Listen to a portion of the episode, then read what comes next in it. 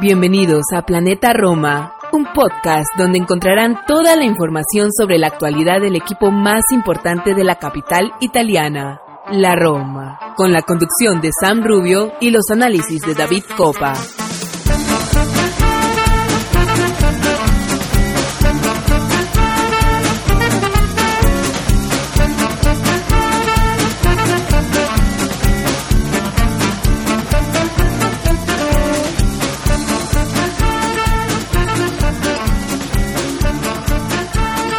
Hola, hola, ¿qué tal? Bienvenidos todos a un episodio más de Planeta Roma, episodio número 234 de este programa donde siempre intentamos eh, analizar, eh, conversar y debatir acerca de nuestra querida llamada Roma. Estamos grabando este episodio este viernes 23 de febrero, eh, hora 2.38 de la tarde, hora de La Habana, hora de Miami. Eh, súmenle seis horas más y llegarán a Europa. 8.38 minutos hora de España, hora de Roma, donde nos vamos a enfocar, donde está la sede de nuestra queridísima Roma.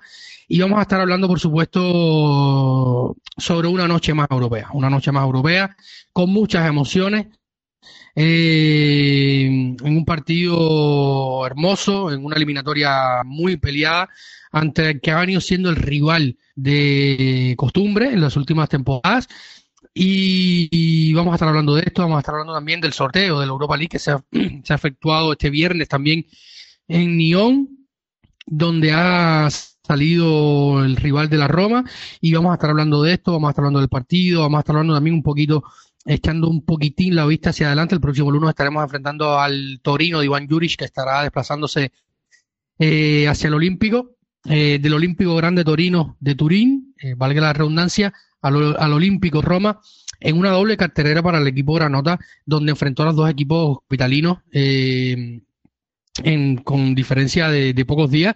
Da, el partido aplazado por la Supercopa eh, italiana, donde vio involucrada la Lazio este jueves, el equipo de Juric y Sarri se enfrentaron eh, saliendo ganador el conjunto de Sarri. Eh, pero vamos a hablar un poquito de esto, vamos a hablar un poquitillo de varias cosas y hacer un poquito de debate y comentar, comentar eh, cómo va la Roma, eh, volviendo al formato habitual, porque en el programa anterior, el número 233, pueden escuchar en todas nuestras plataformas, incluso pueden ver en YouTube, pueden ver en, en Twitch, hicimos un live, porque siempre que a veces eh, se nos da este espacio, tratamos de hacer un, un programilla así para poder estar en contacto con ustedes y siempre la interacción y el feedback eh, inmediato es muy bueno. Y también llevamos algunos días sin poder grabar, tuvimos una semana un poco eh, complicada con temas laborales, familiares y no pudimos encajar los horarios, pero nada, aquí estamos otra vez en el formato habitual, episodio número 234. El episodio lleva un nombre sui generis. Eh, y como esto, como me dice mi querido Santi, que me va a estar acompañando hoy, episodios de fumado. Ustedes saben que yo soy un poco fumado para estas cosas y la bestia negra. Episodio número 234, la bestia negra. Así que de esto vamos a estar hablando eh, hoy en este episodio. Así que manténganse pegados a sus dispositivos eh, en todas las plataformas, den like, compartan de sus comentarios y siempre le coméntense a sus amigos, sus amistades que tienen un podcast de la Roma que es agradable, le gusta o que simplemente estamos locos y compártanselo. A lo mejor de loco a loco hay un cuerdo. Así que nada, encantado de estar de vuelta eh, en este programa y vamos a una pequeña pausa enseguida estamos de vuelta para comenzar ya con el análisis de eh, el Roma Feyenoord de lo, del playoff de la Europa League.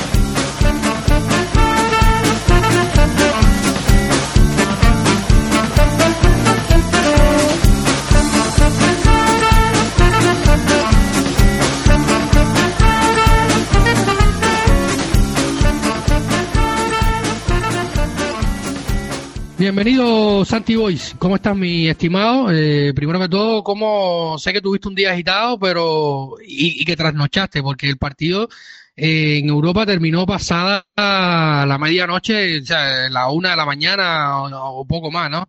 Eh, porque fue tanda de penales, tiempo extra y de la celebración y, y decía Daniel que era, un, era, era pesado ya tener que estar pensando en el Torino y no disfrutarnos y no... Eh, como dicen en italiano, no, goderci eh, Oderse esta, esta victoria tan, tan, tan, tan bonita, ¿no? Porque también eh, supera varios tabús. Hola David, ¿qué tal? ¿Cómo estáis todos? Eh, sí, no llegamos a la una de la madrugada, pero sí a la medianoche, que fue cuando terminó el partido. Se puede decir que una hora más de, de lo previsto, de lo habitual. Además, con un segundo tiempo y un tiempo extra a un ritmo tan lento como el que vimos, yo creo que, que a más de uno se nos hizo algo largo ya al final del día. Sí, un día también hoy ajetreado todo, todo se suma, pero me, encantó la frase que dijiste en la introducción. De loco a loco hay un cuerdo. No, no, no, no la conocía y, y me pareció muy, muy graciosa, muy, muy buena. Siempre decimos que es mejor eh, sentarse eh, delante de la pantalla del ordenador y de un micrófono para hablar con una victoria en el bolsillo. Eh, y si es una victoria que es en el ámbito europeo o en el escenario europeo. Y además con esa pequeña... Eh, no sé cómo decirlo, ¿no? Pero llegar a los penaltis siempre te, mete una dosis de adrenalina diferente, distinta. Creo que, que aún la podemos disfrutar un poquito más este tiempo que nosotros tal y como tú ahora comentabas que decía Daniele, no tenemos que pensar inmediatamente en Jurich, Así que tenemos estas horas, este día de hoy para, para disfrutarlo, para aún seguir reviviendo la noche, la noche de ayer. Totalmente. Y yo, yo lo estoy disfrutando, me siento bien. Yo lo comentaba en nuestro grupo de Patreon, que dicho sea paso, un saludo a todos y cada uno de ustedes. Gracias por estar, gracias por acompañarnos, gracias por su vital aporte. Eh, recuerden todos los que no son Patreon, que Patreon no es más que un suscriptor de pago para apoyarnos, para disfrutar de nuestro contenido extra de poder interactuar con nosotros directamente, debatir diariamente todas las informaciones que compartimos en todas nuestras redes sociales, sobre todo en nuestra mm, sede central, por decirlo así de alguna manera, que es planetaroma.net. Eh, y para acceder a esto simplemente es patreon.com, es la Planeta Roma, y ahí encontrarán la forma de pago. Eh, los montos que va desde un dólar hasta tres dólares eh, le dará acceso a nuestro grupo exclusivo de WhatsApp, contenido extra, y muchísimas otras cosas más. También pueden descargarse la app de Patreon desde su dispositivo móvil y en el buscador eh, simplemente escribir Planeta Roma y allí nos encontrarán, se suscribirán y podrán estar eh, apoyándonos a, este proyecto, a nuestro tiempo, a, lo que compartimos con ustedes y, a este también contenido extra de una y sobre todo el hecho de que Planeta Roma pueda seguir existiendo y sostenerse un poco más en el, en el tiempo, ¿no? Y Santi, yo lo decía a, nuestro querido Marcos que vamos a tenerlo por acá, no pudimos tenerlo por acá como quisiéramos porque estuvo recientemente en el Olímpico eh, para ver ese Inter Roma, eh, un partido muy épico, eh, porque significó muchas cosas, pero bueno, ya esto ha quedado un poco atrás en el tiempo, pero estuvo allí nuestro querido Marcos y, con él hablaba que si lo vamos a tener por acá de, alguna manera para que nos comente su experiencia en el Olímpico, una experiencia más reciente eh, en el estadio. Eh, y yo le decía a Marcos que Santi, yo como hincha de la Roma, haciendo referencia a las palabras de Daniele De Rossi, que nos quitamos un tabú de los penales eh, y, de todo lo que significa dar un espardarazo a ese negativismo que siempre nos ocupa a nosotros los hinchas de la Roma, en siempre en instancias puntuales que ya se ha venido dilatando. Vamos a hablar de eso. Por eso el nombre de Bestia Negra, que ahora vamos a relatar, y yo le decía a Santi, yo a Marcos que no recordaba, como siendo hincha de la Roma, vivir una tanda de penaltis que la Roma haya superado. Y, esto es importante, ¿no? Porque no han sido pocas tampoco. Si no me equivoco, el dato es que en competición europea eh, la Roma no superaba una tanda de penaltis desde, desde el siglo pasado, desde, no recuerdo el año, por eso no sé si estamos refiriéndonos a, a los primeros de los 90, con lo que evidentemente eh, muchos no hemos visto esa yo ya había nacido pero evidentemente no estaba muy probablemente ni por el fútbol ni mucho menos por el fútbol italiano. Con lo cual eh, muchos no hemos visto superar en eliminatoria europea unos una tanda de penaltis no unos penaltis a, la Roma. Comentabas la vivencia de Marcos pues extrapolémosla a lo que se pudo vivir ayer en el Olímpico de Roma con 67.293 almas empujando al equipo por momentos yo tuve la sensación que en el segundo tiempo y en el tiempo extra, como antes decía que viví yo, a muchos y muchas de las presentes en el estadio también se les hacía ya el partido cuesta, cuesta arriba, ya empezaba a alargarse en exceso ese partido, el ritmo demasiado bajo, pero creo que la celebración fue, fue buena, fue grande, fue importante. Eh, eh, no vemos que es el contexto de unos 16 avos de final, no estamos hablando de unos cuartos, unos semifinales, pero no deja de ser, insisto, una eliminatoria europea que a nivel económico al club no hay que perderlo de vista, también le sienta muy bien. Totalmente. El, dato es exactamente este, Santi. La Roma pasa de fase tras superar una tanda de penaltis por segunda vez en su historia en las principales competiciones de la UEFA. El otro precedente se remonta a los octavos de final de la Copa UEFA, año 82-83, temporada 82-83, contra el IFK Nor Norcoping, que no conozco ni, nada de este club. Y, probablemente ha cambiado de nombre, se ha refundado y no sé ni siquiera de qué país es, suena nórdico, eh, por lo tanto, pero es una vida, es una vida. Y, había otro dato eh, eh, que lo, compartía Giuseppe Pastore, que es un periodista, déjame ver si mientras hablo contigo lo encuentro, sí. Eh, acerca un poco más acá en el tiempo eh, el, tema de, de, las eliminatorias por, por, por penalti de la Roma. Eh, este, la lo, Roma que, lo que tú decías, em, que, yo me lo he llevado 10 años después, no era los principios de los 90, sino de los 80, como ahora acabas de, dar el dato, el equipo es el eh, Norrköping, el IFK es muy habitual eh, esas siglas en el fútbol nórdico que juega en, en la en la Albenskan, que es la primera división de Suecia. Actualmente sigue estando en primera división este equipo en Suecia, pero evidentemente para el gran público es un equipo pura, totalmente desconocido porque de Suecia conoceremos al Malmo, conoceremos al Göteborg, que a día de hoy tampoco está como antaño, lo único que sucede que en España el Barcelona hace muchos años tuvo una eliminatoria con ellos que ganaron el Barcelona 3 a 0, una remontando, y, es más conocido, el, el Hammarby también, el, en el New Garden o la Ica Solna, evidentemente son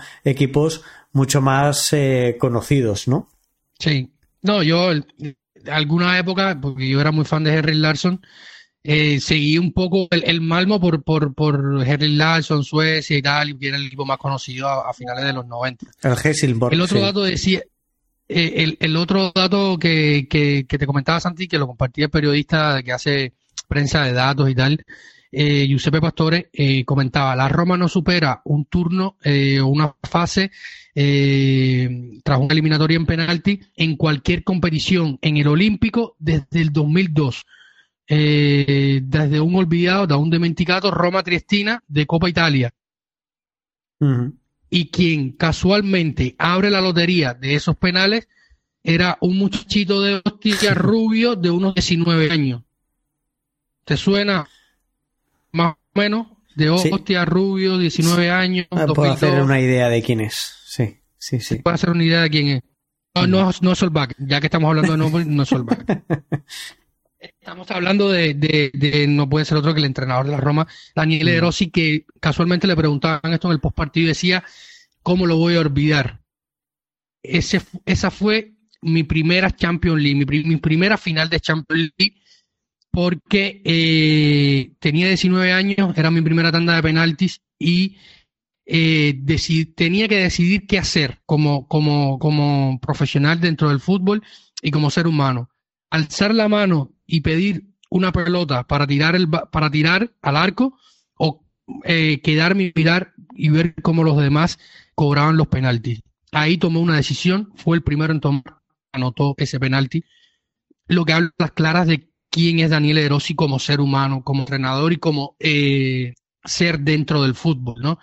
Estamos hablando de un tipo que en un fútbol eh, que ha sido prominentemente de figuras mayores o adultas, o sea, jugadores con más de 26, 27, 28, 30 años en una época donde el ser joven era complicado, ha sido uno de los campeones más eh, jóvenes del, de la historia del fútbol italiano, un campeón del mundo joven, era de hecho el más joven de ese equipo de Marcello Lippi, que en Berlín casualmente ganó una tanda de penalti.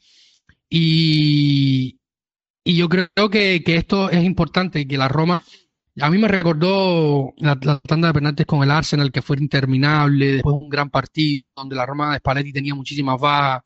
Hicimos un gran partido al Arsenal, eh, un Arsenal importante, que era el Arsenal 2004-2005, si mal no recuerdo. Y, y, muchas otras tandas de penalti, Budapest y, y, otras tantas.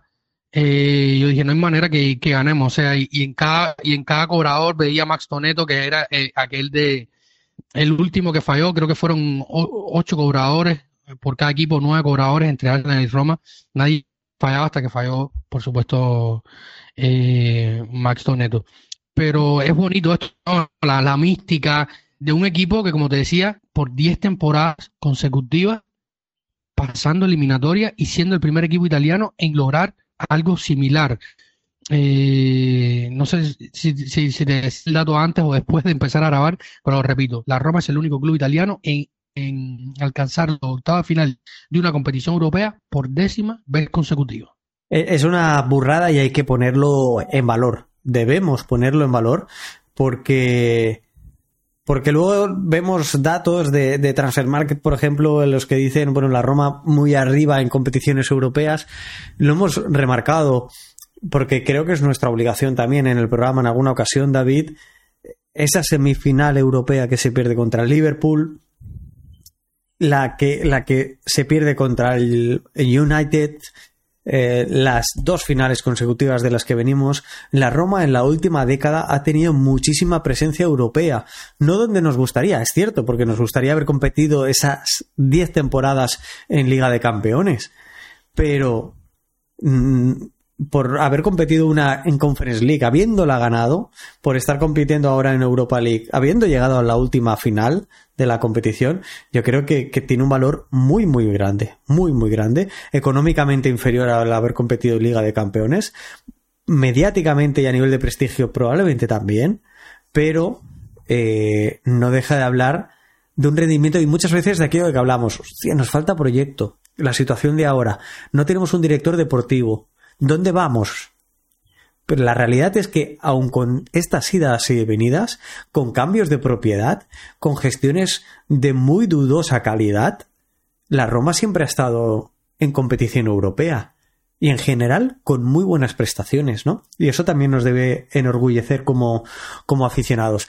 Em, déjame decirte, David, ya que, tirábamos de histórico, eh, no quiero dejar pasar eh, porque he buceado rápidamente, en esa eliminatoria, en la primera ocasión que la Roma supera una tanda de penaltis, ¿no? Estabas comentando tú el, nombre prácticamente impronunciable del Norrköping de, de Suecia. Estamos hablando de la Copa de la UEFA y, y te, quería dar simplemente unos datos. Eh, se juega en el 82, temporada 82-83 me sale aquí, 3-4 en penaltis, acaba ganando la Roma. En aquel entonces, en la Roma, eh, jugaba de portero Tranchedi, los defensores eran Righetti, Biershov, Maldera y Nela.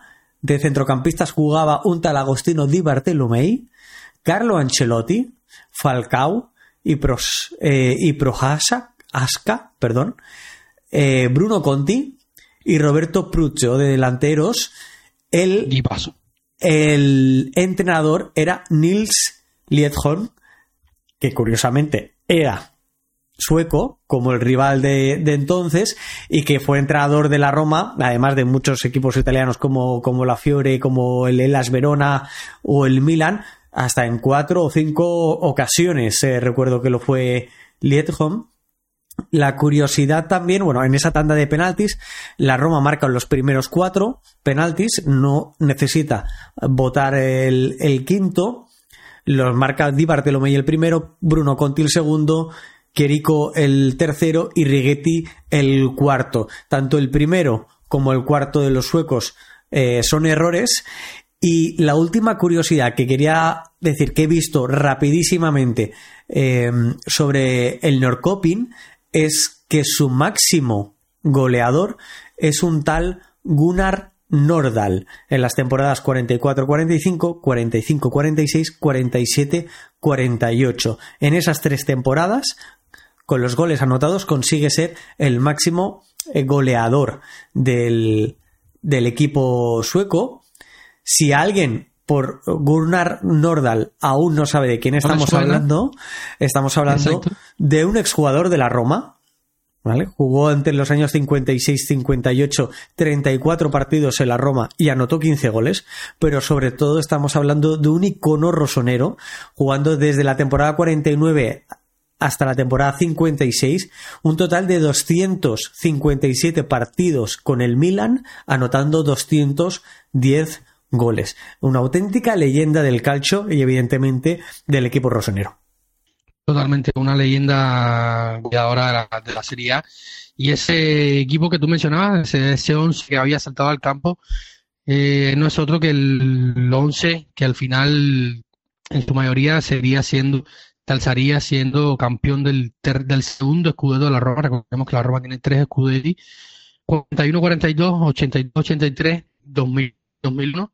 Ese grupo eh, Sabino Nela, Waldo Rigetti, eh, Marasico, eh, Bruno Conti, le, le decían Marasico, podríamos hacer un podcast de, Bruno Conti, que es una figura a la que admiro tremendamente, un romanista empedernido. Eh, eh, Pruzzo, eh, una generación dorada Carleto, Ancelotti. Hace no mucho, que era Waldo Righetti, que compartió una foto, se reúnen mucho y no, y la temporada pasada se cumplieron aniversarios cerrados de este escudeto, se, el club le hizo una presentación muy bonita, estuvieron en el Olímpico, le hicieron un recibimiento, eh, Ancelotti por videollamada, una generación eh, hermosa de, de jugadores y, una tradición europea muy bonita que empezó a hacer la Roma.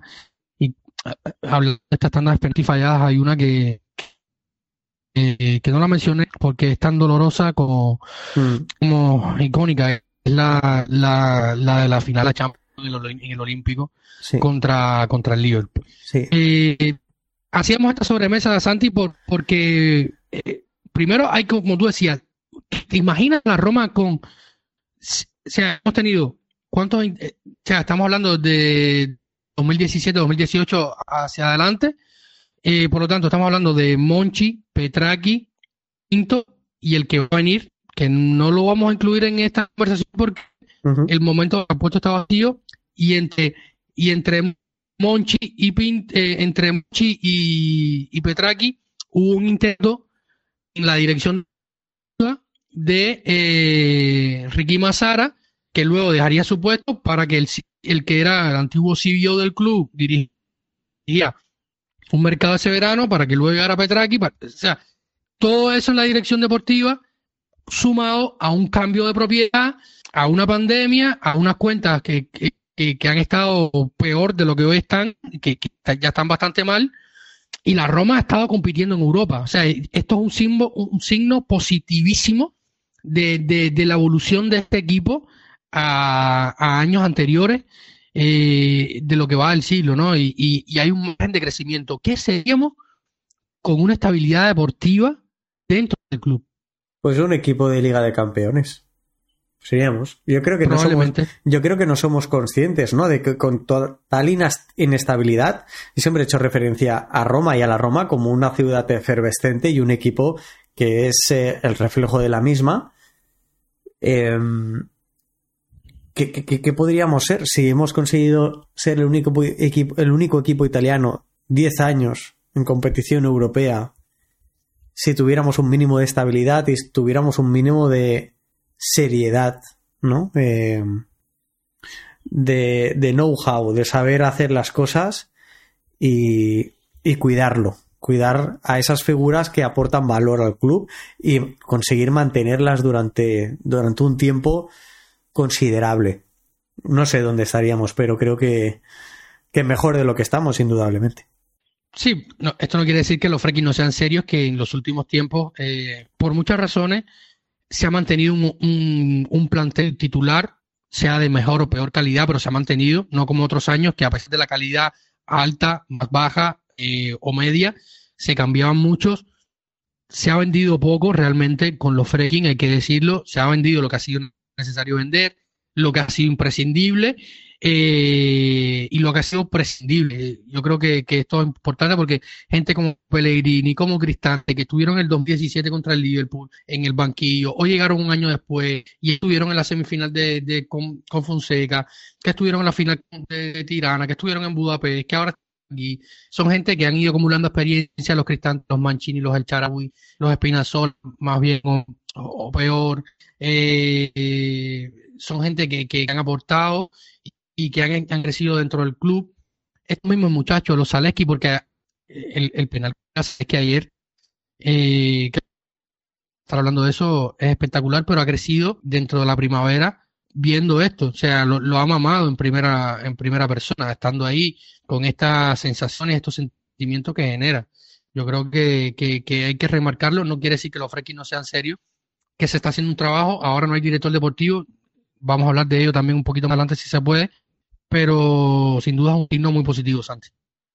Sí, eh, ya, metiéndonos en el partido, ¿no? Yo creo que no lo teníamos nada previsto, esta, esta introducción más de carácter histórico, pero, pero creo que ha quedado chula, que ha quedado bien.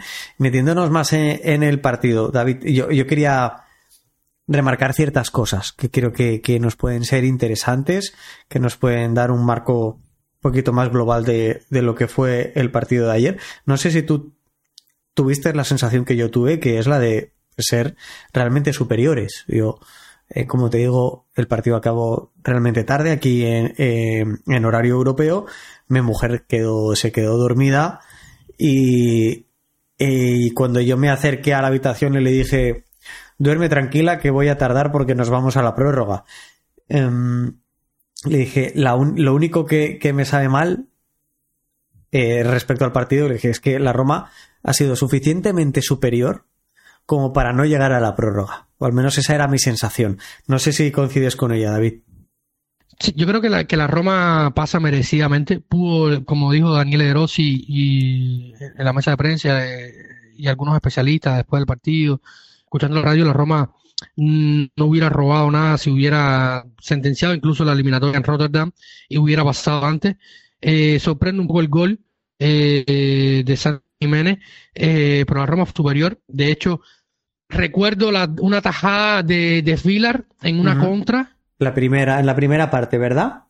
¿Te refieres? Es correcto, sí, sí, A pies de, de, que de Biefer, que es una llegada de segunda línea de un jugador que, que lo hace muy bien, verdad o sea, a, a salvo los penales, les recuerdo pocas intervenciones y decía, en definitiva, ¿no? El recuerdo esa y, poco más. Y, la sensación, yo, yo tuve ante el partido, tenía, o sea, con Daniel Eros en el banquillo me genera una sensación de miedo al fracaso por lo que significa si para mí como hincha, más allá de, de, este trabajo que intentamos hacer y, y tal, me genera una sensación de miedo, de fracaso terrible, pero luego cuando yo lo analizo en frío, eh, esta mañana cuando tomaba mi café, me preparaba para ver el sorteo y tal, decía, oye, fue un partido tranquilo y, sacaba, y dije, voy a sacar ciertos puntos para hablar con Santi cuando empecemos a analizar el partido, porque hay cosas positivas, muy positivas, a pesar de lo que pueda decir el marcador. Y, y Santi, vamos a empezar por el, por el, por el 11, 11 tipos, eh, se cambian con respecto a lo que habíamos visto en Rotterdam, entra el Charaui por Zaleski, eh, no estaba Owe por, por, por, acumulación de María, por el resto lo esperado. Eh, además, teníamos en el banquillo un Evan que entró a echar una mano en un momento donde, donde Diego se llevó un trompón, un rompazo, un golpazo en la cabeza, que por suerte ya está bien, ha sido dado de alta, le hicieron dos, dos tags, uno ayer en la noche, uno hoy eh, viernes eh, ha sido eh, dado de alta, ya ha, dejado comentarios y en sus redes sociales, va a estar algunos días de, por protocolo de, reposo, pero, pero está bien, entró Evan Indica de una mano, pero el 11, 11 tipo, el 11 que le ha venido funcionando a Rossi y, y, una rotación si lo tenemos en cuenta de cara al partido del estirpe, pero un, un once claro, definido, con ideas claras y, que funcionó. Solo, solo una puntualización sobre el 11. Mancini siempre juega por la derecha, por el flanco derecho de la, de la defensa, sea de 3 o sea de 2, como, como está siendo con Daniele de Rossi al frente. Sin embargo, ayer lo vimos jugar por la izquierda, no por la derecha. Por la derecha jugaba eh, Llorente. Eso eh, responde a, una vigilancia más férrea sobre Sante Jiménez. Se cambió de, digamos, pie eh, en ese sentido Mancini. más allá de, ese movimiento, que no de, jugador, para mí bastante, bastante lo esperado con muy buenas prestaciones en el, primer tiempo. En general, es cierto que se juega una prórroga, pero pensad que, la Roma en el partido contra el Feyenoord de ayer, la Roma da un total de 669 pases, cuando de media esta temporada tiene 466. Estamos hablando de 200 pases más en el partido. No sé si lo justifica una, una prórroga de 30 minutos, pero me da a mí la sensación que cuando estamos enfrentando a un equipo que gusta de tener la posesión, que gusta de vivir en campo rival, de crecer por las bandas, de doblar los laterales, es muy significativo, una, este dato, y dos, otro, en cuanto a las eliminaciones, y ya te dejo continuar, eh, que me lances análisis por donde tú creas conveniente, David, y es que no nuestra alineación, sino la alineación que puso Liza Arneslot de, del Feyenoord, y es que en el flanco derecho, en ese costado derecho, no tenía un lateral el, el Feyenoord, sino dos. Jugaba Gertruida, que, que, es el habitual o el convencional, pero por delante de él jugó el número dos, Newcop, que Newcop en la primera parte Spinachola le hizo un roto en diferentes ocasiones. Lo dejó, lo dejó en el suelo y le rompió la cadera varias, varias veces. Pero puso un doble lateral era una modificación. eso fue lo que más me llamó la atención. cuando, exacto, cuando lo vi, dije, tengo, que hablar con o sea, tenemos que hablar de esto en el partido, porque evidentemente Slot había dicho en The Quip, oye, me sorprendieron, lo devolvió a decir en la mesa de prensa en la previa del partido, me sorprendieron. No, primero, dice primero que la Roma le jugó igual que con Mourinho que con De Rossi. Yo me quedé un poco así, dije, bueno, eh, amigo Arnes Lota, además de que está dolido porque la Roma siempre le ha ganado y no ha podido ganarle, eh, está viendo las cosas mal o, no sé qué, tipo de práctica es esta. Luego se paran en, la sala de prensa de y dice que eh, no, que le sorprendió Daniel de Rossi, que juega con otra historia, que aquí, que allá, pero evidentemente estudió eh, hizo este doble lateral buscando que Santi, presionar más alto, evitar evitar que, ¿qué quería eh, Arne con este doble lateral que, evidentemente llamó la atención eh, cuando vimos el 11? Yo no creo que buscara presionar más alto, sino cubrirse mejor las espaldas y, a los hechos me remito no le resultó. Insisto en que Espinachola eh, parecía un extremo de calidad como el que hemos echado en falta toda la temporada. Y, es porque, porque Newcop no, no estuvo al nivel como para frenarlo. Lo que perseguía era frenar y luego. Eh, cierto recorrido, porque yo creo cierto recorrido en cuanto a, esos, a ese doble lateral, tener jugadores de, de potencia física, de idas y venidas, que le pudieran asegurar el perseguir en vigilancias defensivas tanto al Sharawi como, a Spinachola en este caso. No lo consiguió. Yo creo que los resultados no fueron positivos. Además, creo que, que Daniele De Rossi vuelve a pasar por delante de él. Eh, en la previa yo comentaba algunos nombres. A mí me gusta, a mí Biefer ya me gustó mucho la eliminatoria del año pasado.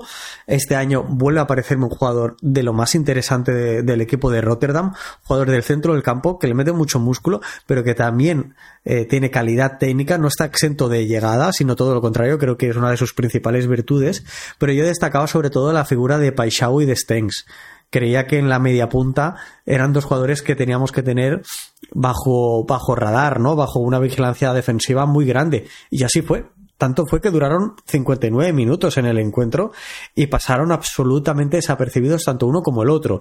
Newcop ocupaba el lateral eh, o el extremo derecho, algo que suele hacer Minté, y Minté entró en el minuto 70 y tampoco fue extremadamente relevante. pero ya llama la atención, ¿no? En ese, en ese campo, en ese cambio, perdón, que hace en el minuto 59 por Stenks y por Paixao, entran dos jugadores. Entran eh, Cerruki, que es un centrocampista, ¿vale? Y entra también Ivanusec, que, que tiene una pequeña vocación ofensiva bastante, digamos, más marcada que Cerruki, porque Cerruki es un centrocampista de carácter defensivo. Es decir, quita al extremo izquierdo y al mediapunta para poner a otro mediapunta y a un centrocampista de corte más defensivo que creativo. Quiero decir, y ahí aún mantenía el lateral, el doble lateral, que lo cambia 10 minutos después. Yo creo que Arne Slot no supo hacerle frente a la Roma. Y si hubiéramos tenido un mínimo de suerte o de calidad en centros, mm, la Roma no llega a la prórroga pero ni muchísimo menos. Y muy probablemente se va al, descanso no uno a uno, sino con más de un, de un gol en su, en su casillero. Porque fue un buen partido de Spinazzola.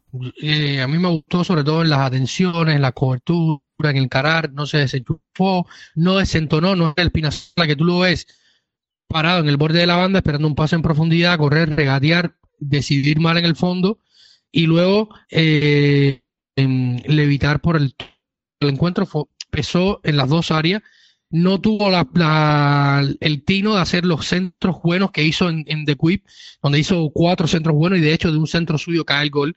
No recibió centros buenos Lukaku, no recibió buenos balones Lukaku, hay que decirlo. Se le ha criticado mucho. La que tuvo en el final eh, se la atajó el Reuter que yo lo comentaba, eh, no sé si tú lo tendrás más claro porque sigues más la Bundesliga, pero Timo Reuter, yo recuerdo del Schalke 04, eh, debutó muy jovencito en el Schalke 04, no recuerdo quién era el primer portero en esa época, si era Manu Neuer o, no me acuerdo quién era realmente, pero tuvo una oportunidad, creo que lo vi incluso jugando en Europa, o habían salido de un, eh, transferir un portero, y Reuter eh, fue hace unos años cuando el Schalke que bueno, el Chaque es una de las mejores canteras, o era una de las mejores canteras de, la Bundesliga.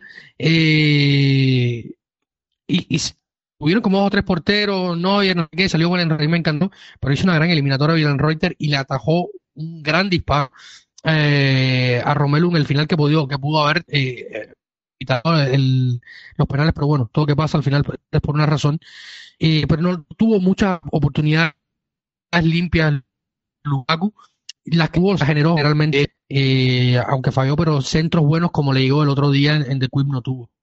Sí, eh, la tajada que le hace eh, en la última ocasión de los 90 minutos reglamentarios a, a, a Lukaku es, es, es espectacular. Es un portero que con 28 años era alemán para ser guardameta sigue siendo joven, que ha desarrollado, como tú bien dices, su trayectoria formativa en el Schalke 04, coincido plenamente, eh, es una de las mejores canteras de, Alemania. En ese, en ese aspecto, en ese carácter formativo, con en el primer equipo no tiene presencia alguna y acaba desarrollando su carrera esencialmente en Países Bajos, también con algún paso, doble paso por, por el Anderlecht, que incluso le creo, le creo, quiero recordar en el, en el Mallorca. Eh, alguna cesión al Mallorca al principio de, su trayectoria profesional. Pero yo creo que el partido que hace es eh, de muy, muy, muy buen nivel y en algún momento incluso sosteniendo al, a, su equipo. Encaja, encaja gol, cierto, pero creo que tiene paradas, paradas muy relevantes. Ya que estamos hablando de, de Twitter de Lukaku y, tal, se ha hablado mucho en la prensa local Santi eh, del tema Lukaku. No convierte, falla un penal, falló oportunidades claras, eh, hizo el gol contra Frosinone, sí, pero se le deja de criticar, que si el cambio de gestión, que si esto, que si lo otro. ¿Qué, qué, qué te transmite el momento futbolístico de Romelu Lukaku con la Roma? Cansancio, eh, una nueva forma de jugar que le está afectando eh, ¿qué ves? ¿Qué sientes y qué te transmite, no? En este momento, a mí no me parece que hace un mal partido, la verdad. Eh, siento un poco que a lo mejor eh, en, mi, archivo futbolístico mental pienso que para este juego y conociendo a Rossi de sus últimos años en la Roma, quiere intentar hacer es lo que, lo que, lo que creo, ¿no? No, no, no se lo ha preguntado a nadie en mesa de prensa a Daniel Eros y me, encantaría preguntárselo, ¿no? Porque creo que le gustaría ver en Lukaku algo de Checo para aportar a su juego que sería algo brutal, en mi opinión. Y quizás esto le está gustando un poco. ¿Compartes esta idea y, cómo lo ves en, realidad el momento de Lukaku? Puedo estar de acuerdo.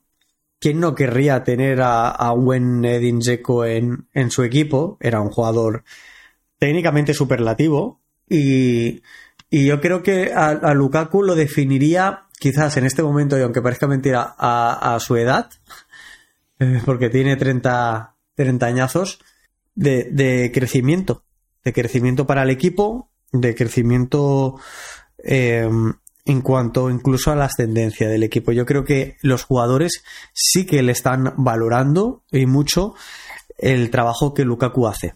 Cuando un delantero no anota gol, siempre es fácil de criticar. Si además no da asistencias, pues quizás quizás más podamos sumar aquí. Pero creo que Lukaku hace una labor por, por el equipo enorme, enorme. Y el partido de ayer de Lukaku para mí es lo suficientemente bueno como para que yo no tenga ninguna duda en que esté entre los cuatro, cinco mejores jugadores de la Roma en, en los 120 minutos de ayer. Me pareció una pena y una lástima que fallara el penalti, más allá de, ahora se puede decir por el resultado final, ¿no? Pero más allá de por el equipo, porque pensaban justamente en eso, en que la gente se le estaba echando encima, que en el partido de ayer sería un poquito más para, para seguir esa, esa dinámica, esa constante, y que eso no le iba a ayudar al, propio jugador. Pero creo que ayer da una clase mm, de alto nivel de cómo proteger balones. La Roma en el, en el momento en el que en el primer tiempo, al final del primer tiempo, cuando pierde un poquito la referencia de, dirigir el, el, el, encuentro, el partido, la Roma tiene unos minutos de pasarlo mal, que es cuando encaja ese gol. Cuando lo pasa mal por la presión alta del Feyenoord, necesita una salida en largo y esa salida en largo se la da Lukaku. Gana balones, hay un balón que gana en el costado izquierdo de ataque de la Roma, que con un toque de tacón consigue, estando él presionado por dos jugadores, un saque de banda a favor. Consigue dejar balones de cara, consigue estirar el equipo en profundidad cuando lo necesita, siendo Lukaku eh, un morlaco de, ya no de 30 años, sino morlaco si alguien no lo entiende. Eh, en España también lo utilizamos para, para los toros, ¿no? De cuando vemos un animal fuerte y pesado. A Lukaku con el Inter le vimos hacer carreras impresionantes, pero en la Roma no estamos eh, viéndolo de forma habitual. También de aquella época habrán pasado ya tranquilamente tres años. Y y, Lukaku se exprime y no negocia los esfuerzos. Y es el primero que presionó. Ayer la Roma presionó muy bien, presionó alto. Dura los primeros 45 minutos de la Roma, eh, teniendo en cuenta que el Feyenoord también jugó el partido y tuvo sus minutos buenos, me parecen muy buenos. Muy buenos. Y me parece que, que impensables en lo que llevábamos de temporada. Totalmente impensables. Y yo estoy orgulloso de ver cómo se plantea la Roma de estos partidos. Ya no solo eh, del resultado, porque al final puedes jugar muy bien, pero si el resultado no te acompaña, te castigan. Y en ese sentido yo creo que la Roma está jugando muy bien, lo está haciendo fenomenal y por suerte para nosotros está consiguiendo resultados. Y Lukaku está siendo una parte fundamental para ello. No me cabe la más mínima duda. El problema más grande que tiene Lukaku son nuestras bandas. La Roma consigue llegar a tres cuartos con facilidad. Y si tuviéramos muy buenos centradores, Lukaku se hincharía a marcar goles. Yo no tengo dudas de ello. Porque se genera ocasiones para ello, se genera espacio para ello. Y genera muchísimo espacio en tres cuartos de campo. ¿Alguien cree que sin Lukaku o la ayuda de un jugador como Lukaku, Pellegrini pudiera haber anotado el gol que anotó? Este año, a este año, en los, en los partidos que hemos ganado in extremis con goles del Sharawi o de otros jugadores, de Azmun, recuerdo el del Monza y otros tantos, en esos partidos, quien acaba metiendo a dos y tres, incluso cuatro defensores en su área pequeña, es Lukaku. Y si no tienes un jugador de esa magnitud, de esa referencia, los demás no viven igual. Los demás no gozan de espacios como, como tuvo Pellegrini. Para, luego, es cierto, tienes que impactar de esa manera el balón y meterlo por la escuadra de esa forma extraordinaria. Pero sin Lukaku todo esto es mucho más difícil. Y eso hay que darle valor. Es un trabajo oscuro, es un trabajo que no se ve, es un trabajo que no engorda estadísticas. Pero para mí, Lukaku, ayer juega todos los minutos. Ah, Lukaku es un jugador importantísimo. Y que, que no marque muchísimos goles me puede hacer pensar que el año que viene incluso podría seguir con la Roma. Esto es un tema de debate que se ha hablado mucho, eh, nos han preguntado mucho, nos preguntaban en redes sociales sobre el tema de, mm, qué va a pasar en el futuro los jugadores que están a préstamo que se van a ir, se puede quedar. El fenómeno de Huijsen nos lo han preguntado muchísimo. Oye, se va. Pueden pasar cientos de cosas. La primera cosa que tiene que pasar para que esto suceda es llegar a la dirección deportiva, que hoy la Roma es huérfana de un director deportivo y un área técnica. Cuando esto suceda, les prometo que vamos a hacer un episodio hablando de todo esto, pero sería hacer hipótesis sobre hipótesis sobre hipótesis. Porque puede llegar mañana el director deportivo, como decía Pepino y Totino, y dicen, oye, mira, eh, fuera José Mourinho, eh, perdón, eh, eh, Daniel Rossi, me voy a traer a, no sé, X entrenador y este entrenador no quiere a Lukaku o Huisen le parece que tiene los pies redondos y quiere a H jugador. Entonces, sería hacer una hipótesis sobre una hipótesis eh, con poca certeza. En el caso de Huisen, la única certeza es que está préstamo seco. En el de Lukaku, tiene un préstamo con una eh, cláusula de salida que impone, que impone el Chelsea y poco más. O sea, no sabemos qué va a pasar. Entonces, esto lo vamos a hablar más adelante, pero eh, eh, volviendo al tema Lukaku, a mí me parece un, un, buen partido. Es una lástima y me alegro, como decía, de que Miles Vilar haya logrado atajar los penales para pasar la fase, pero sobre todo por Romelu Lukaku, porque hubiera sido un bloque de hormigón armado sobre la espalda de, de Romelu Lukaku salir a entrenar hoy y salir a jugar el lunes contra el Torino, más allá de un profesional. Pero sabemos el verano del que viene, sabemos lo que ha pasado últimamente y esto hubiera sido un bloque enorme para el final de la temporada de la Roma eh, sobre los hombros de, los de Romero Lukaku. Y había una bonita imagen que se compartía, si la llegaste a ver, cuando Miles Pilar con el Benfica en, aquella famosa noche de Champions contra el Manchester United de José Mourinho, con un jovencísimo Romelu Lukaku que hace un error. El primero que va a consolarlo cuando se haga el partido Romelu, es eh, Romelu Lukaku o Miles Vilar. Y ayer, después partido ser un, un abrazo porque uno eh, devuelve al otro, ¿no? Y, a veces, ¿quién iba a pensar que en el 2004 Miles Vilar iba a ser el portero titular de la Roma y Romelu Lukaku iba a ser el delantero titular de la Roma en una eh, eliminatoria europea y esto iba a pasar, ¿no? O sea, el destino es mucho más grande que nosotros y el fútbol también, por supuesto, pero es muy bonito que haya pasado esto y que ah, tenga un peso menos Romelu sobre, sobre mm. sí de cara al final de temporada. Sí, sí, sí, totalmente, eh, David. Y por seguir avanzando un poco, ¿eh? Porque vamos a camino de los 50 minutos prácticamente de programa y, realmente hemos desgranado muy poco el, encuentro.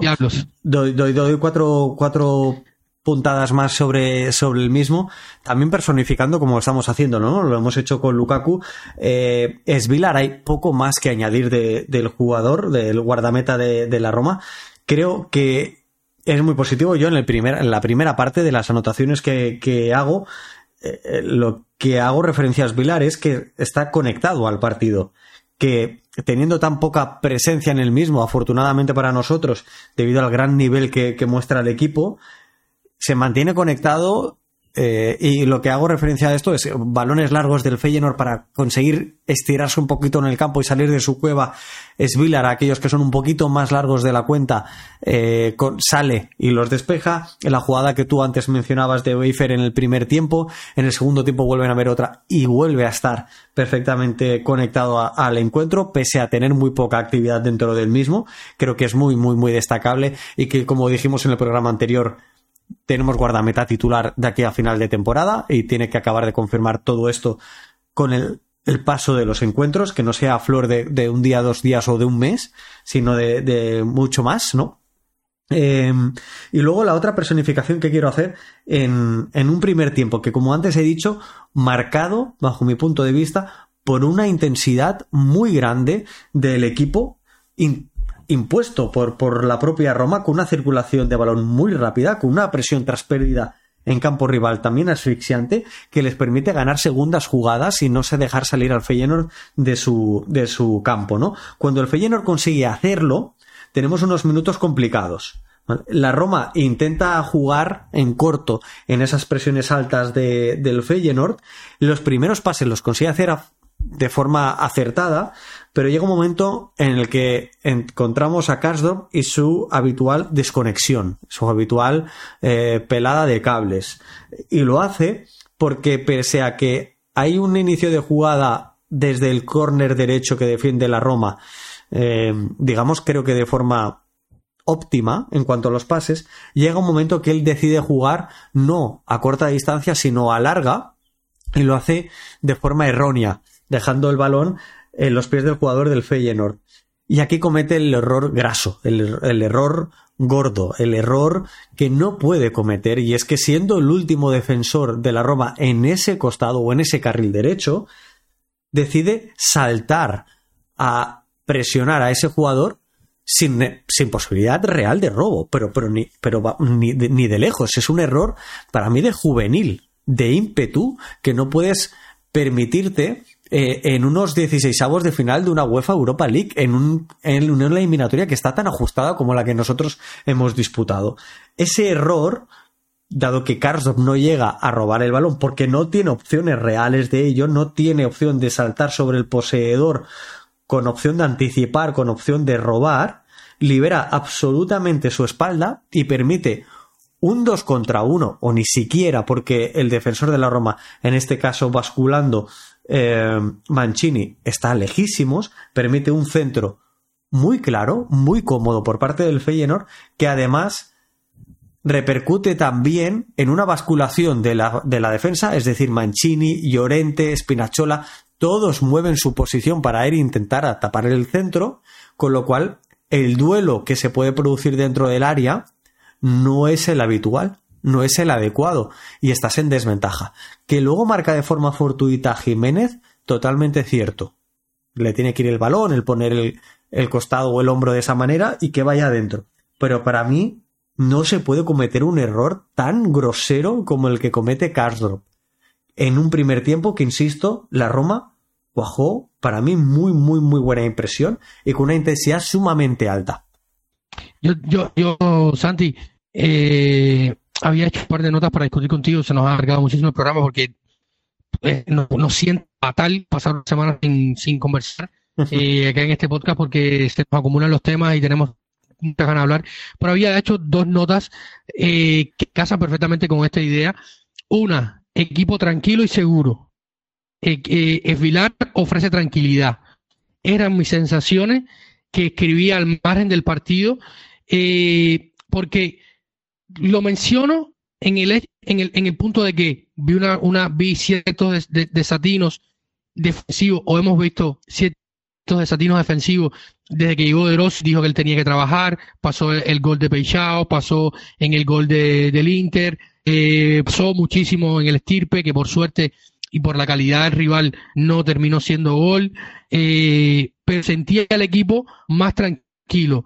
¿Cuánto pesa en esto rápido tu opinión? ¿Es Vilar eh, teniéndolo en la portería y también el rival, ¿no? Porque al final yo creo que, que, tú mencionabas algo y, es que, que nuestro querido amigo Arne Slot, que hemos estado todos celebrando y tal, pero no nadie se ha pensado, nadie ha sentado a estar eh, sentado a, pensar un, minuto en que de este pobre señor que va a estar no sé cuántos años más sin dormir.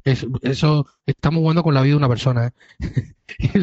eh la tranquilidad, o sea, la, la, el, el, cambio defensivo, porque un equipo más suelto, por decirlo así, de, de, la, y más tranquilo por para mí un poco por el Pilar, un poco por, por el rival, ¿cómo, cómo, cómo lo sientes así rápidamente, no? Sí, yo, yo creo que Svilar le está dando esa seguridad defensiva al equipo, lo está dando con sus actuaciones. El hecho de, como te decía, mantenerse conectado, que le lleguen dos veces y hacer buenas, eh, buenas eh, actuaciones, eh, atajar o, despejar como, como, lo está haciendo, creo que, le está sirviendo al equipo para estar muchísimo más tranquilo y animarse a, ir hacia arriba, ¿no? A, asumir más riesgos. Te ayuda a, eh, el creerte con la espalda protegida a jugar con mayor confianza. Sin ir más lejos, David, antes te decía que para mí Lukaku estaría entre los cinco mejores eh, del encuentro. Es Vilar, todos nuestros Patreons en nuestra votación de MVP eh, lo han marcado como al unísono como el mejor jugador del encuentro. Para mí el segundo es Pellegrini. Eh, creo que hay una Roma con Pellegrini y una Roma sin él. Este mismo comentario lo hemos hecho con Dybala en, multitud de ocasiones y ahora lo tenemos con, Pellegrini.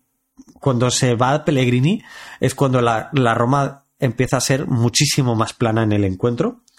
Y, y creo que los otros jugadores que conformarían esa terna de, mejor actuación son Mancini y Llorente. Directamente Mancini creo que hace un partido sensacional. Con balón es un auténtico abuso de los mejores jugadores del equipo con balón en cuanto a... Eh, eh, es, el, es, el, del pase al Charaui, ¿verdad? Eh, sí, y es uno de los nueve pases progresivos que hace en todo el encuentro, siendo el jugador que más pases progresivos hace. Ojo, que no son. Los demás no se quedan cortos. Seis de Dybala, seis de Cristante, ocho de Paredes.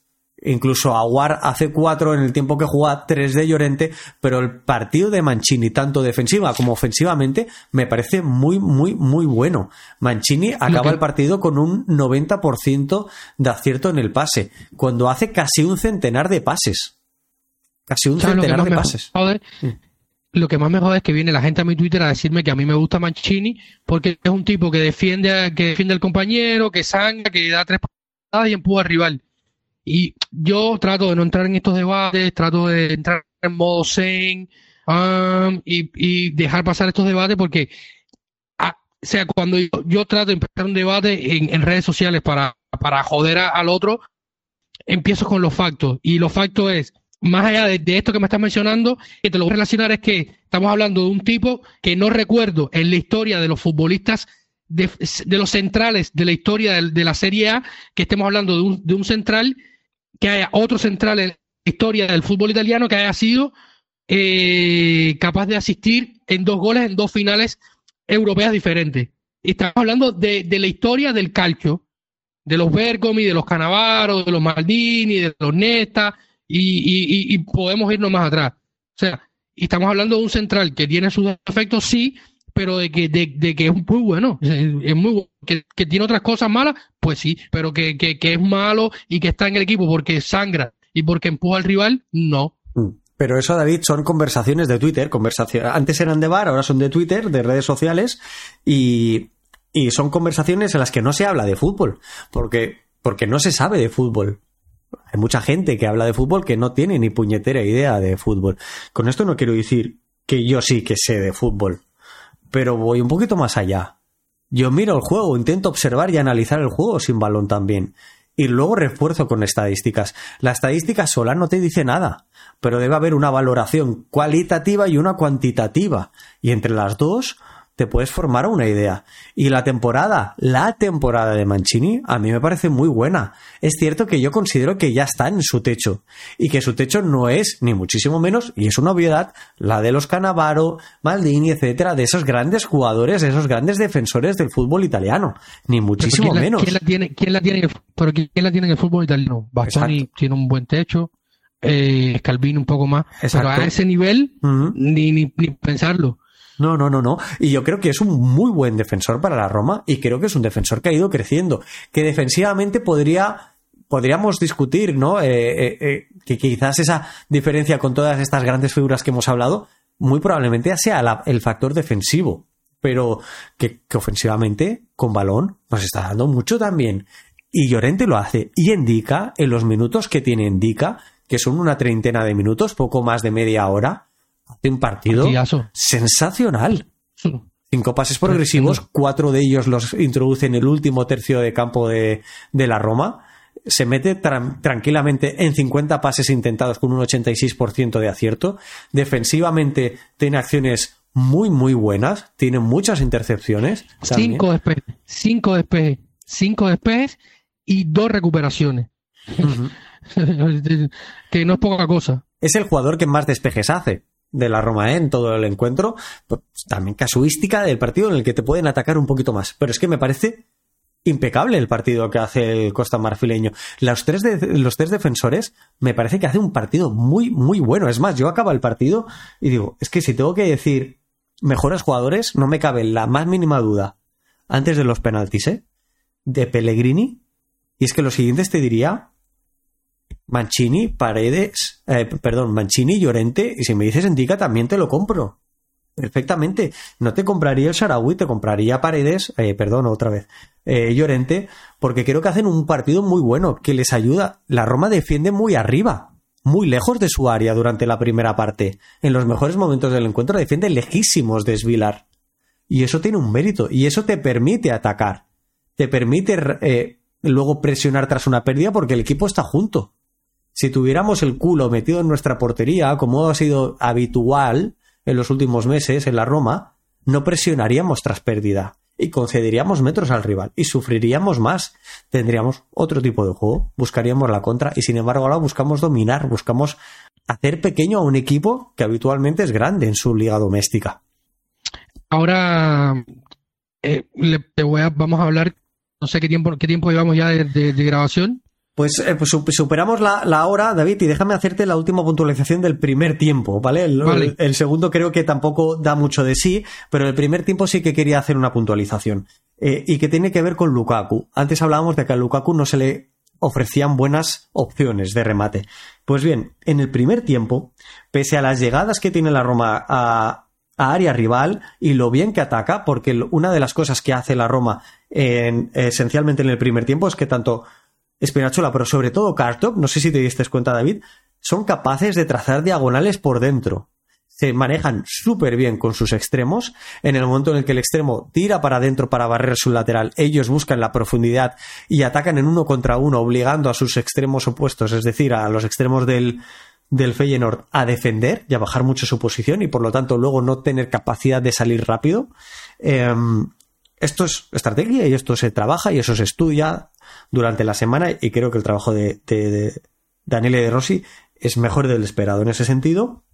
Una de las cosas que también hacen es cuando el extremo decide bajar su posición, pero por el costado, pegado a la línea de cal, lo que hacen, sobre todo Karsdorp, es trazar una diagonal y buscar arrastrar a su, a su par. La importancia es que Dybala o que el Sharawi eh, recibieran por dentro y recibieran solos con arrastres de jugadores, o que cuando ellos recibieran por el costado, o sea, el jugador que recibiera en el costado, en el extremo, más pegado hacia afuera, tenía que recibir sí o sí solo, sea quien sea de los dos, del extremo o del lateral, pero tenía que recibir solo, y esto la Roma lo hace a la perfección. ¿Cuál es el problema? Que es a lo que iba desde un inicio, y es que pese a esas llegadas, solo hay un centro de Karsdrop, que es raso, potente y peligroso, que lo despeja un, un central, eh, muy, muy buen centro, pero solo hay uno. Seis centros de Spinazzola, que es ese momento en el que nosotros diríamos, joder, qué partido ha hecho Spinazzola, que cualquier comentarista y narrador de encuentro diría, Spinazzola está siendo el mejor. Seis centros, tres de ellos son rematados. ¿Cuál es el problema? Que son centros bombeados en exceso al segundo palo o ni siquiera al punto de penalti llegan a estar. Y son centros fácilmente defendibles. Que alguno te puede salir bien, sí, pero fácilmente defendibles. Uno de ellos, de esos centros, les llega a Karsdorp, que con un control orientado hacia afuera luego se le complica enormemente el disparo y lo acaba mandando a, al, al, fondo, ¿no? Lo acaba mandando a la grada. Es más, aquí le añado ya segundo tiempo. Entra Chelik. Los dos centros que hace, los dos primeros centros son cero aciertos y son centros donde pierde la ventaja posicional por pensar en exceso, por no estar rápido y acaba metiendo y no mete un centro adecuadamente, no hace un centro entre portero y defensa como el que había hecho Cardop sin éxito, pero, pero lejísimos de, dar una calidad de centros. Y si no tenemos esa calidad, por muchas ventajas que generemos, y este problema ya lo teníamos con Mourinho, si no tenemos la calidad en ese pie, no podemos acabar la jugada cuando lo hemos hecho todo perfecto para llegar hasta allí, ¿no? Eso es eh, eh, el apunte que quería dejar yo relacionado con Lukaku, relacionado con Karsdorp y por el buen o mal partido que alguien puede pensar que han hecho ellos también, y que creo que, con esto tenemos bastantes inputs de, de, lo que fue el primer tiempo o los primeros 60 minutos. Eh, vamos a saltarnos directamente hasta el final por, por cuestiones de tiempo y, tal, pero me quedo con algo que dijiste. Eh, a mí me ha impresionado sobremanera y es el trabajo en la semana de Daniele De Rossi. Lo digo porque vamos a ir directamente a hablar de los penales y déjame ver si puedo alcanzar a encontrar lo más rápido posible Mientras- las declaraciones de Daniele. Mientras Sí, buscas las, sí. las declaraciones, eh, te digo yo un par de cosas del partido. Insisto, yo creo que el partido de Pellegrini es, mientras está en el terreno de juego, sensacional y que sin él la Roma no logra igualar ese, ese ritmo, esa capacidad de amenazar en, la frontal del área o en tres cuartos. Eh, baja mucho y drásticamente el ritmo y la intensidad de los jugadores, es normal, muy cansados y es el motivo por el cual yo creo que hay el mayor problema de todos en este encuentro que sí que le achaco a Daniele De Rossi y es el minuto en el que se producen los cambios. Celebro en cierta manera que Chelik y Aguar no tengan minutos residuales, lo celebro porque quiero contar con jugadores eh, metidos en dinámica, ninguno de los dos lo está. El partido de Chelik Amir se- personalmente me parece bastante malo. Aguar creo que lo que hace lo hace bien, pero que me gustaría que pesara bastante más. Lleva muchos acarreos a, a campo rival y creo que, insisto, lo hace bien, pero, pero que quiero más. Quiero bastante más del argelino.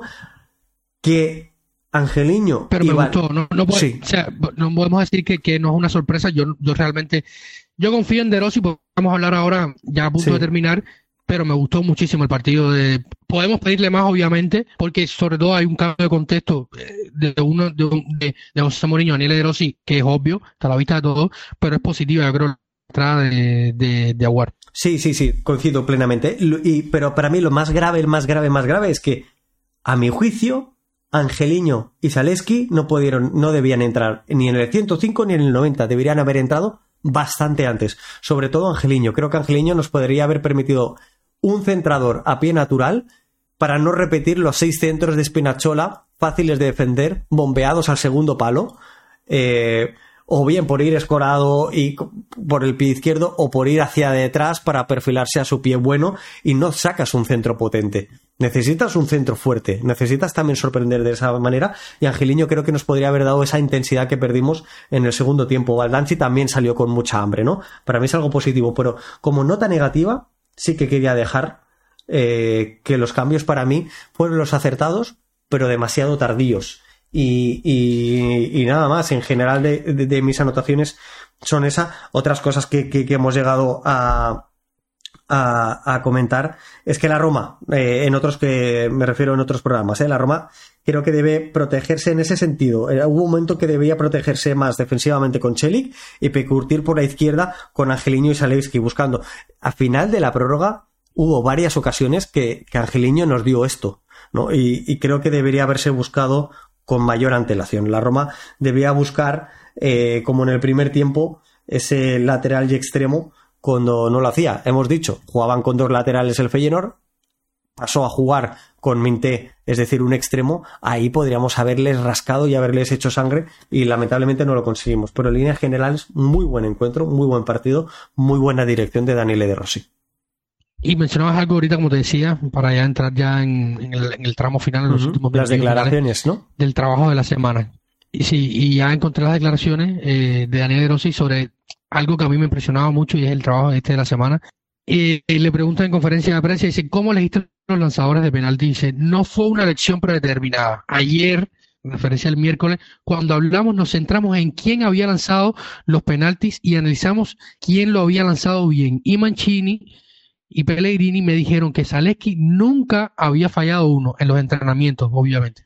Estoy feliz porque, eh, porque es un fantástico muchacho. Luego está Villar, que detuvo dos penaltis y un portero que no jugó y lo celebró como si lo hubiera atajado. Rui Patricio es un gran nombre. Eh, aquí para mí está Santi, trabajo de la semana.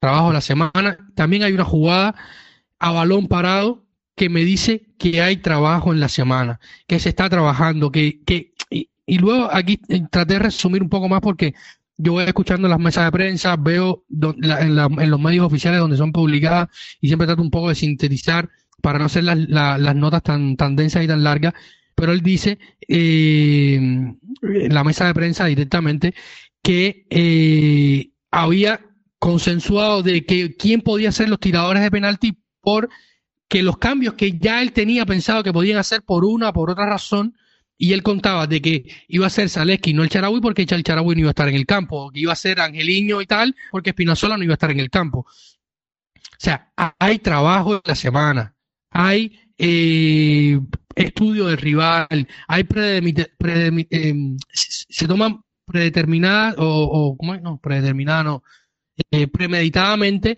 las decisiones a ejecutar en el campo. Que no digo que con José Mourinho no lo, haya, no lo haya, pero la manera en que lo comunica Daniel De Rossi te hace entender de que algo en Trigoria está pasando.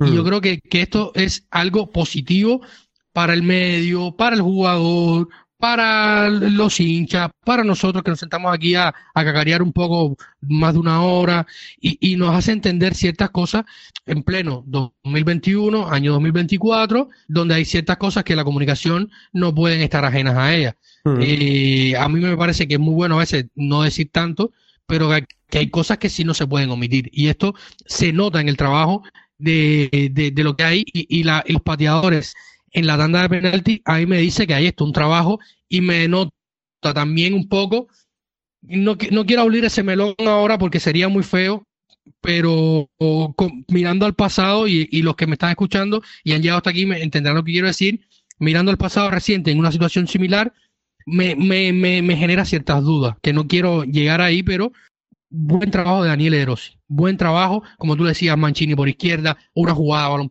eh, eh, parado preparada, con un toque, un movimiento, sale, eh, arrastras la marca. Eh, los cambios se demoró un poco, sí, pero cambios bien pensados, bien ejecutados, tratando de hacer daño al rival y después una tanda de penalti con coherencia.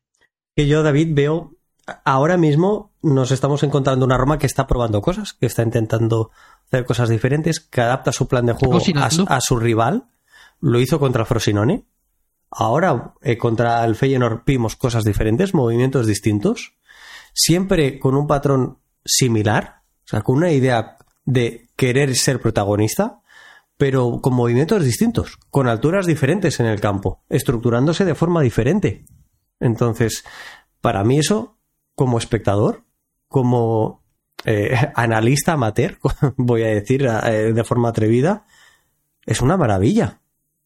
Veníamos de un momento de estancamiento bastante grande en el que quizás los resultados podían ser positivos, pero que no planteábamos los partidos de forma diferente independientemente de cuál fuera nuestro rival. Y no puede ser, no le puedes jugar de la misma, de la misma forma al Inter que al Frosinone.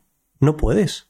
Y, y, hay partidos y contextos y momentos en el partido en el que te piden cosas diferentes. Y yo estaba viendo cierto estancamiento del equipo. Y que esta misma plantilla juegue de esta forma, a veces no nos va a salir bien el resultado, pero a mí me alegra, me alegra enormemente. Yo, ya me perdonarán, pero ver a este Pellegrini es una gozada tremenda. Y hasta que llegó Daniele De Rossi, tú y yo ya teníamos muy hablado, incluso a micrófono abierto, hacer. Expediente aquí. Exacto, hacer un programa de qué carajo está pasando con Pellegrini. Lleva dos años desaparecido. No puede ser. Es el capitán. Es un jugador que cuando ha estado conectado, cuando ha estado enchufado a la dinámica del club y del equipo, ha sido no fundamental, pieza esencial y vital para este equipo y para, para el resultado final de la temporada del equipo. Era el estandarte y lo habíamos perdido. Y ahora que, un mes recuperado. a ver, que se, que se entienda que no es una novedad esto. Ya vimos un, un, un Pellegrini similar con José Mourinho. Sí, el inicio de Mourinho fue un Pellegrini sensacional hasta que, hasta que le paró una lesión. Sí, y luego empezaron otras, otros problemas. Vamos a, vamos a hacer el programa porque hay que hablar de la carrera de Pellegrini en este último tiempo. Eh, pero no, no, no es una novedad. O sea, no, Daniel tiene mérito, algunos sí, pero es, mucho más grande el, el tema que, que, que simplemente esto. Em, David, si te parece, hago un repaso en general súper rápido de Europa League para cerrar este encuentro. Creo que la previa del siguiente ya la haremos. Exacto, que se nos ha ido el tiempo. Entonces se nos la haremos para, para la próxima semana. David, dime, dime. No, que no hemos hablado. El rival es el Brighton. Ya ha hablado Roberto de Sherby. Nos estaremos mm. enfrentando a él, pero si hablamos del Branton aquí, nos coge el lunes el partido contra el Torino. Exacto. Pero no. Eh, eso, eso, quería, eso quería mencionar rápidamente, para, para todos aquellos que, que nos escuchen. cerrando estos 16 avos de, de final. esta previa, dicho mal y pronto, entre los que caían de Champions y los que continuaban de Europa League como segundos, en esos ocho enfrentamientos, seis son de Europa League, dos son de Champions League. Y al fin y al cabo, el Karabaj de Azerbaiyán eh, supera al Sporting Braga portugués, el Freiburg por 3 a 2, muy ajustado al Lens francés, el Rennes gana 3 a 2 al Milan en Francia, pero el Milan pasa gracias a los tres goles a cero eh, del partido de ida en Milán.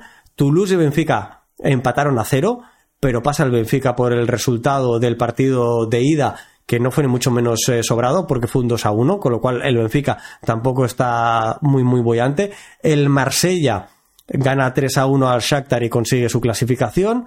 El Sparta Praga le da la vuelta a la eliminatoria contra el Galatasaray turco ganando 4 a 1 y tras un empate a uno, el Sporting de Lisboa, el Sporting portugués, supera al John Boys suizo. Esto nos deja las siguientes eliminatorias. Un Esparta Praga-Liverpool, Roma contra Brighton, Inglés, Freiburg-West Ham, Slavia Praga-Milan, eh, Marsella-Villarreal, Benfica-Glasgow Rangers, Sporting de Portugal-Atalanta, y Karabaj Bayer Leverkusen. Estos son los eh, octavos de final de la UEFA Europa League. Que por cierto, dicho, eh, queda el 7 de el 7 de marzo se juegan, es decir, en nada, en cuatro, cuatro días tenemos la, la siguiente eliminatoria ya y la Roma la juega a las 6.45. Tenemos un horario que a mí me va realmente mal, no me quiero imaginar a vosotros, pero jugamos ese primer turno. Eh, juega el Sporting Atalanta el día 6 de marzo, el resto de las eliminatorias se jugarán el día 7. Nosotros, como decía, a las 6 de la tarde, dicho 6.45, creo que es a las 6 de la tarde. A mí realmente lo mejor que me deja de estos partidos es que no almuerzo, me viene bien para la dieta, bajo unos kilillos y eh, no, me, no, me, no me revuelvo el estómago porque se eh, almuerzo, porque justamente a la hora del almuerzo eh, me cae este partido y me da un dolor de estómago que me muero. Pero bueno, rival complicadísimo, vamos a estar hablando el próximo lunes de ello, no nos alcanzó el tiempo, perdónennos, eh, había mucho que hablar, se fue el, programa por otro lado, pero creo que, que, era una conversación válida, un análisis y una reflexión que le invitamos a todos a que hagan, nos dejen sus comentarios, sus opiniones, qué piensan, qué no piensan. Eh, ¿qué Perdóname, David, David, perdona, que, que, lo dije bien en un principio, luego lo rectifiqué de forma errónea. El partido es a las 6.45 del 7 de marzo. Roma-Brighton, jugamos primero en el Olímpico y luego en el sur de, en el sur de Inglaterra. Sí. Daniele De Rossi contra Roberto de Sherby, dos amigos íntimos. De sus, lo ha dicho Roberto de Sherby recientemente en unas declaraciones que pueden leer en nuestra web. Sus hijas son amigas, eh, tienen una muy buena relación eh, fraternal, de amistad, de, cómo ven el fútbol. Eh, a mí este Brighton particularmente no me asusta si lo, si lo, miras con la temporada pasada porque ha perdido piezas de peso, pero no debe ser un equipo muy trabajado, que tiene armas buenas, pero eh, hoy estoy con la Roma muy arriba y, siento que la Roma en Europa, el pedigrí no es el del Madrid, eh, por poner un, ejemplo muy drástico, pero para mí eh, la casta y la magia un poco juegan y la Roma cierta está teniendo en Europa y yo creo que, esto puede ser un factor. Luego hay otros muchos más factores que pueden inclinar la balanza a favor de Roberto de Cherby, que es un entrenador muy bueno y que muy probablemente no esté en el, en el Hall Albion, en el Brighton Hall Albion la próxima temporada. Eh, pero nada, yo creo que si tuvieras que dar un por ciento rápido, Santi, de la eliminatoria, de la que vamos a estar hablando a profundidad el próximo lunes. 55 Roma, 45 Brighton. 60-40 Roma. 60-40 Roma. Hoy estoy con el gladiador eh, con el pretoriano de, de, guardia. Así que nada, muchísimas gracias a todos por escuchar, muchísimas gracias a ti, Santi, por estar. Gracias por estar de vuelta acá en los micrófonos de Planeta Roma. Vamos a estar hablando muchísimo más. Gracias a ti, David, y recordad Eh, próximo encuentro Roma-Torino, día 26, que es el domingo a las 6.30 hora, hora europea. Hay que ganar al, al equipo de Juric. Sí, partido muy importante. Como decía al inicio, el Toro viene de perder contra la Lazio en el Olímpico Grande de Turín. Va a visitar ahora el Estadio Olímpico de Roma. Eh, eh, una de las mejores defensas del campeonato. No sé cómo, pregúntenle a Iván Juric, que es un, un, entrenador que hay que mirar. Dicen que va a terminar en la Premier, no me extrañaría para nada. Y, y que poner a este hombre en la Premier después de trabajar con Cairo y en el Gela Verona, que está como está, eh, eh, si hablamos del, del, hype que genera de Sherby, pero también de Sherby es un tipo muy, muy agradable, um, Juric es croata y es un poco más, más duro, pero eh, te manda a freír tusas, como decimos acá, muy tranquilamente, pero que es un entrenador buenísimo, a mí me encanta. Eh, es, es, muy, muy bueno, muy, muy bueno. Le saca mucho jugo a sus equipos, sobre todo a nivel defensivo que antes comentabas. Eh, él ha, ha, encajado 22 goles en la Serie A, la Roma ha encajado 30. Es cierto que a nivel goleador pues le faltan figuras, ¿no? Pero con 36 puntos el Torino se está jugando el realmente introducirse por la pelea de una plaza europea o quedarse totalmente descolgado, con lo cual es, es un partido es un partido complicado después de, de, un partido europeo de esta intensidad, de este desgaste, además con prórroga y penaltis. Completamente de acuerdo, Santi. Vamos a ver seguramente algunas rotaciones. Vamos a ver a probablemente a Angeliño del primer minuto, Andica sí. porque Llorente está fuera, con Mancini. Habrá que ver si Bobe. es Mancini o Huisen, Eduardo Bobe, que debo ver. Habrá que ver cómo lo inserta eh, en el medio campo, porque Paredes está que se sale. Eh, como bauticé en nuestro grupo de Patreon a, a Pellegrini en una mezcla entre Rambo y Maradona. Eh, no me pregunten qué tienen que ver uno con el otro, pero algo le veo del uno y del otro. Y, y nada, eh, probablemente a lo mejor Zaleski tiene algún minuto. Habrá que ver José Maguar, que evidentemente va a ser considerado por, por Daniele De Rossi, eh, Tommaso que entró bien.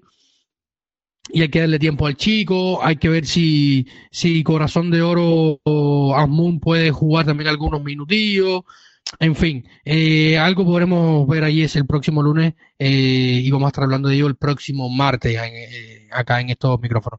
Gracias Santi, gracias a todos los que nos escuchan, los que han llegado al final, den like, compartan, dejen sus comentarios, por, por favor, aunque sean malos, díganme, son malos, cállense, no hagan más este podcast, aunque se, digan algo porque sé que tenemos eh, muy buenas escuchas, pero a veces cuesta un poco dejar ese ese comentario ahí y, y, nada, interactuar un poco. Así que nada, gracias a todos, gracias a nuestros Patreon, patreon.com, Planeta Roma, suscríbanse, dejen sus comentarios y manténganse sobre todo conectados a la Roma Santi, que se vienen días muy bonitos, mucho fútbol y mucha Roma. Así que eh, aquí nos despedimos y estaremos hablando más en los próximos días. Un saludo y recuerden que siempre lo más importante es Forza Roma. Chao.